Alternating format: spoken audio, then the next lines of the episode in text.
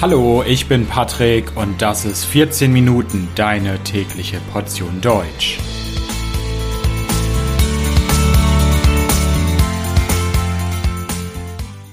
Folge 4. Die dritte Option. Herr Müller, Frau Schulz, Mann und Frau, Junge und Mädchen, männlich und weiblich. Das sind die beiden Möglichkeiten, oder? Nein, es gibt mehr als diese beiden Möglichkeiten. Es gibt mehr als Mann und Frau.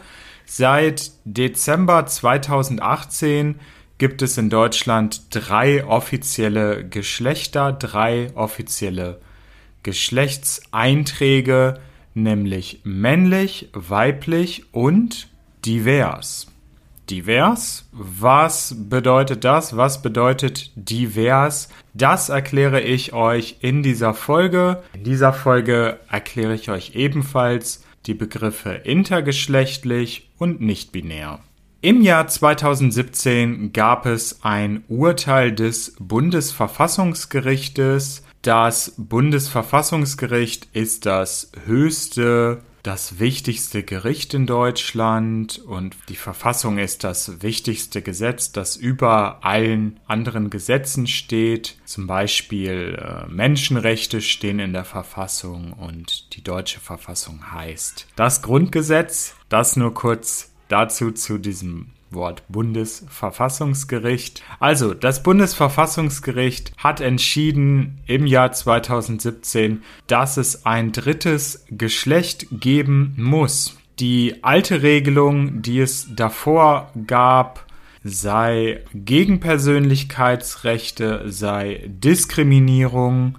Damals hatte eine Person geklagt, die Vanya heißt. Vanya ist eine Person aus einer Kleinstadt in der Nähe von Hannover. In ihrer Geburtsurkunde stand der Eintrag weiblich. Dort stand drin, dass sie weiblich ist. Aber Vanya fühlt sich weder als Mann noch als Frau, sondern als intergeschlechtlich oder intersexuell.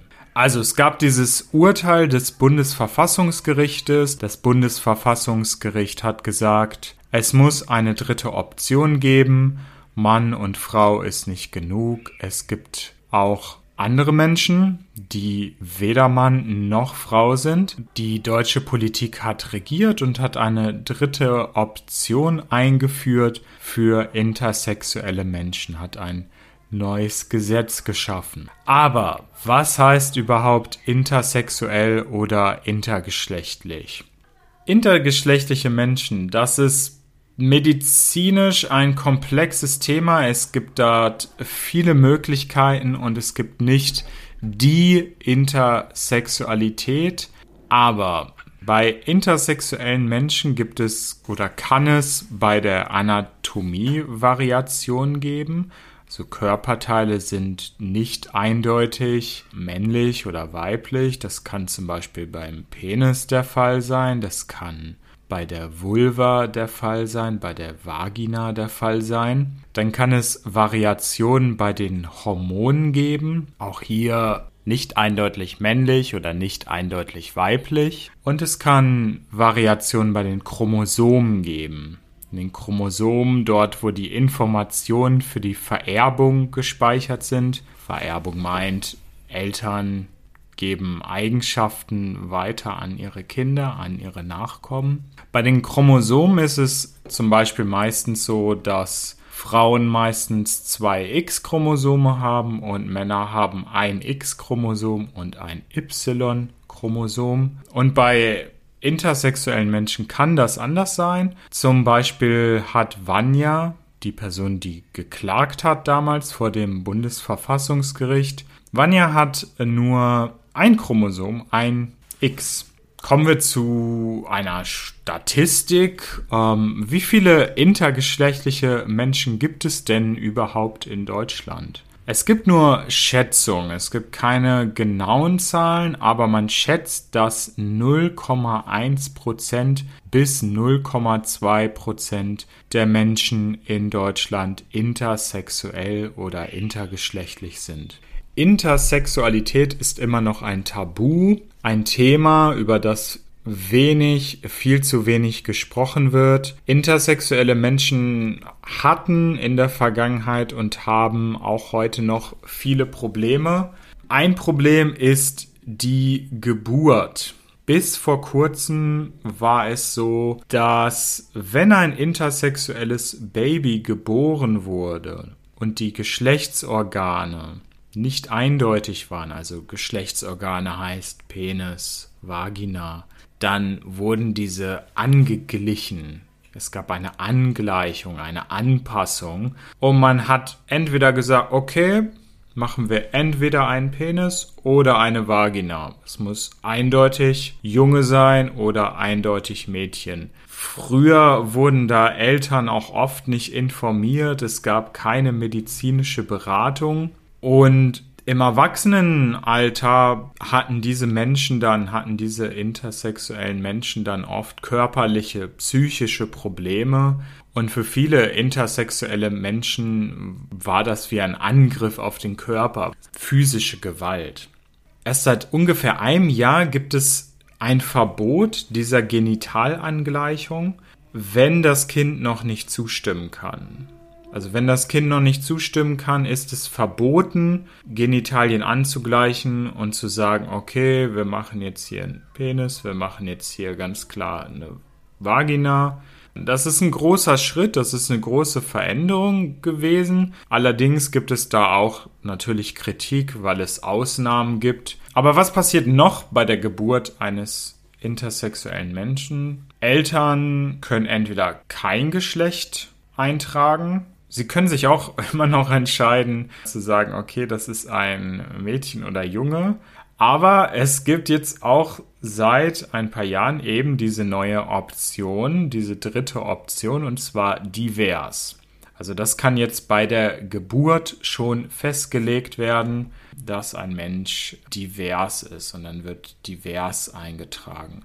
Das kann aber auch noch später eingetragen werden, also intersexuelle Erwachsene können ihre Geburtsurkunde, können ihren Pass später ändern. Was müssen sie dafür tun? Was brauchen sie dafür? Sie brauchen ein medizinisches Attest. Ein medizinisches Attest, das heißt, sie brauchen ein offizielles Dokument, von einem Mediziner, von einem Doktor und der muss bestätigen, so heißt es im Gesetz, dass es eine Variante der Geschlechtsentwicklung bei diesen Menschen gibt. Falls das nicht möglich ist, falls es nicht möglich ist, dieses medizinische Attest vorzuzeigen, zu präsentieren, kann man auch eine eidesstaatliche Versicherung präsentieren eine eidesstattliche Versicherung. Das ist ein Dokument, in dem ich bestätige offiziell, das, was ich hier sage, ist die Wahrheit. Kommen wir vielleicht noch zu einer anderen Statistik. Wie viele nutzen denn bisher diesen neuen Eintrag divers, diese neue Möglichkeit, diese neue dritte Option? Bisher gibt es nur wenige hunderte Änderungen für neugeborene Babys oder auch Änderungen für Erwachsene. Warum ist das so? Erstens, die Änderung ist relativ neu und gesellschaftliche Veränderungen brauchen natürlich immer auch Zeit. Dann zweitens, so ein Geschlechtseintrag, so ein Eintrag als divers ist auch wie ein Coming Out. Und wenn ich mich zum Beispiel bewerbe, wenn ich Formulare ausfülle und ich da divers ankreuze, dann weiß jeder, okay, dieser Mensch ist nicht männlich, nicht weiblich, nicht kein Mann, keine Frau. Dieser Mensch ist anders. Und dazu muss ich bereit sein, und das ist eben wie ein Coming Out und in der Gesellschaft, in vielen Firmen und so weiter ist das Thema immer noch ein Tabu. Gibt es Diskriminierung? Zum Beispiel auch beim Thema Reisen. Also den Reisepass kann man natürlich ändern. Da wird dann ein X eingetragen in den Reisepass und das wird auch international akzeptiert. Aber was ist zum Beispiel, wenn man in Länder reist, die nicht so offen, nicht so tolerant sind? Wie, wie reagieren diese Länder, wie reagieren zum Beispiel Beamte an der Grenze, wenn man einreist? So viele Menschen haben einfach Angst und wollen deswegen keine Änderung. Außerdem gibt es noch einen anderen Faktor. Es gibt intersexuelle Menschen, die sich als Mann oder Frau identifizieren und die brauchen den Eintrag divers nicht. Oder sie haben sich entschieden, als Mann oder Frau zu leben. Vielleicht auch hier, weil es Angst gibt, weil es gesellschaftlichen Druck gibt. Dann ist so eine Änderung außerdem bürokratisch. Man braucht Unterstützung. Und die Änderung kostet auch Geld. Und zwar durchschnittlich über 1600 Euro im Durchschnitt. Das ist nicht wenig Geld und nicht alle Menschen haben dieses Geld um einfach so eine Änderung vorzunehmen und so eine Änderung zu beantragen. Außerdem ist ein wichtiger Faktor auch, dass dieser Eintrag divers den Alltag schwerer macht. Immer noch. Viele Firmen, viele Formulare kennen diese Option divers immer noch nicht. Geht um so ganz einfache, simple Dinge wie zum Beispiel den Handyvertrag oder man bucht ein Ticket bei einer Airline oder und so weiter.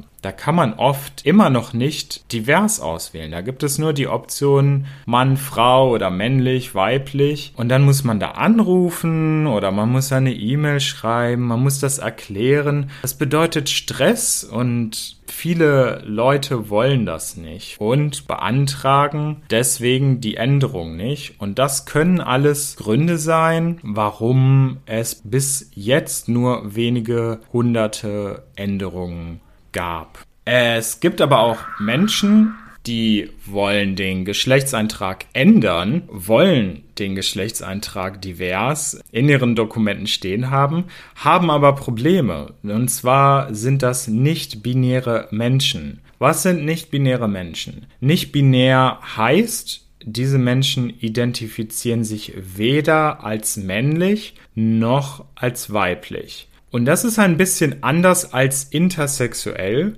Bei intersexuellen Menschen geht es um körperliche Eigenschaften und die sind bei nicht-binären Menschen nicht entscheidend, nicht wichtig, sondern die Selbstidentifikation. Also wie identifiziere ich mich selbst? Und diese Menschen identifizieren sich weder als Mann noch als Frau. Aber das Gesetz ist eigentlich für intersexuelle Menschen gemacht. Und das Gesetz sagt, dass es offiziell jetzt ein Zitat durch Vorlage einer ärztlichen Bescheinigung ist nachzuweisen, dass eine Variante der Geschlechtsentwicklung vorliegt. Das ist sehr unpräzise und einige nicht-binäre Menschen beantragen eine Änderung und bei manchen funktioniert das. Andere Behörden akzeptieren es allerdings nicht. Die Situation ist sehr unklar und nicht-binäre Menschen fühlen sich natürlich diskriminiert. Wie ist das in der Arbeitswelt? Ja, heutzutage in Stellenanzeigen das heißt, in Annoncen, in denen Firmen neue Mitarbeiter suchen, liest man nun oft die Abkürzung WMD. Das heißt weiblich, männlich, divers. Zum Beispiel, wir suchen Busfahrer, WMD. Das heißt aber nicht, nur weil jetzt alle in Stellenanzeigen diese Abkürzung benutzen, WMD, dass sie offen sind und tolerant und dass es null Probleme gibt für intersexuelle oder nicht-binäre Menschen in allen Unternehmen. Das ist nicht so, viele sind nicht geoutet und natürlich gibt es Diskriminierung. Und mit diesen Worten möchte ich auch schon zum Ende dieser heutigen Folge kommen. Ich hoffe, dass ich euch etwas Neues vermitteln konnte, dass ihr etwas Neues gelernt habt zum Thema dritte Option, dem Geschlechtseintrag divers, sowie natürlich auch zu den beiden Themen Intersexualität und nicht binär.